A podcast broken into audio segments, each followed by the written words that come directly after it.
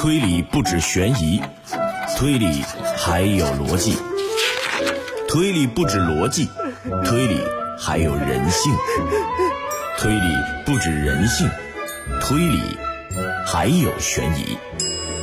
万千推理小说，愿做一枚导游，带你导览猩红之谜。推导钉钉。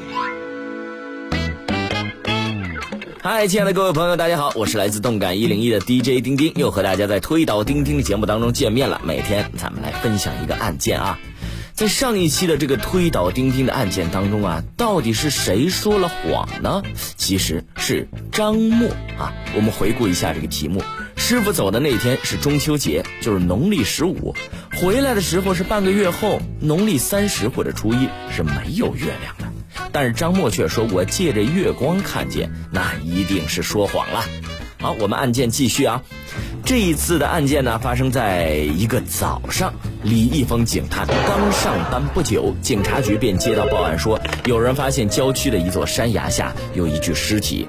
于是呢，李易峰和他的助手驱车来到现场。这山啊，大约有三十多米高，坡很陡，整座山上就只有一条路上山。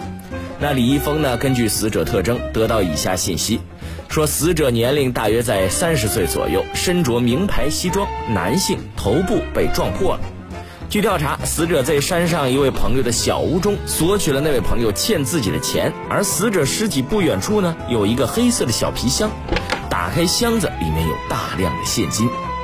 那这个李易峰的助手呢，看到这样的情形，便觉得可能是夜晚路黑，死者下山的时候失足掉下来的。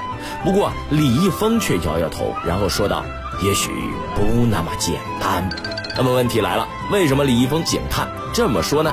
案件继续，答案我们下期揭晓啊！以上就是本期的推导钉钉，下期见喽！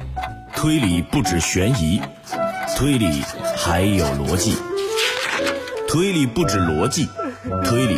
还有人性，推理不止人性，推理还有悬疑。万千推理小说，愿做一枚导游，带你导览猩红之谜。推导钉钉。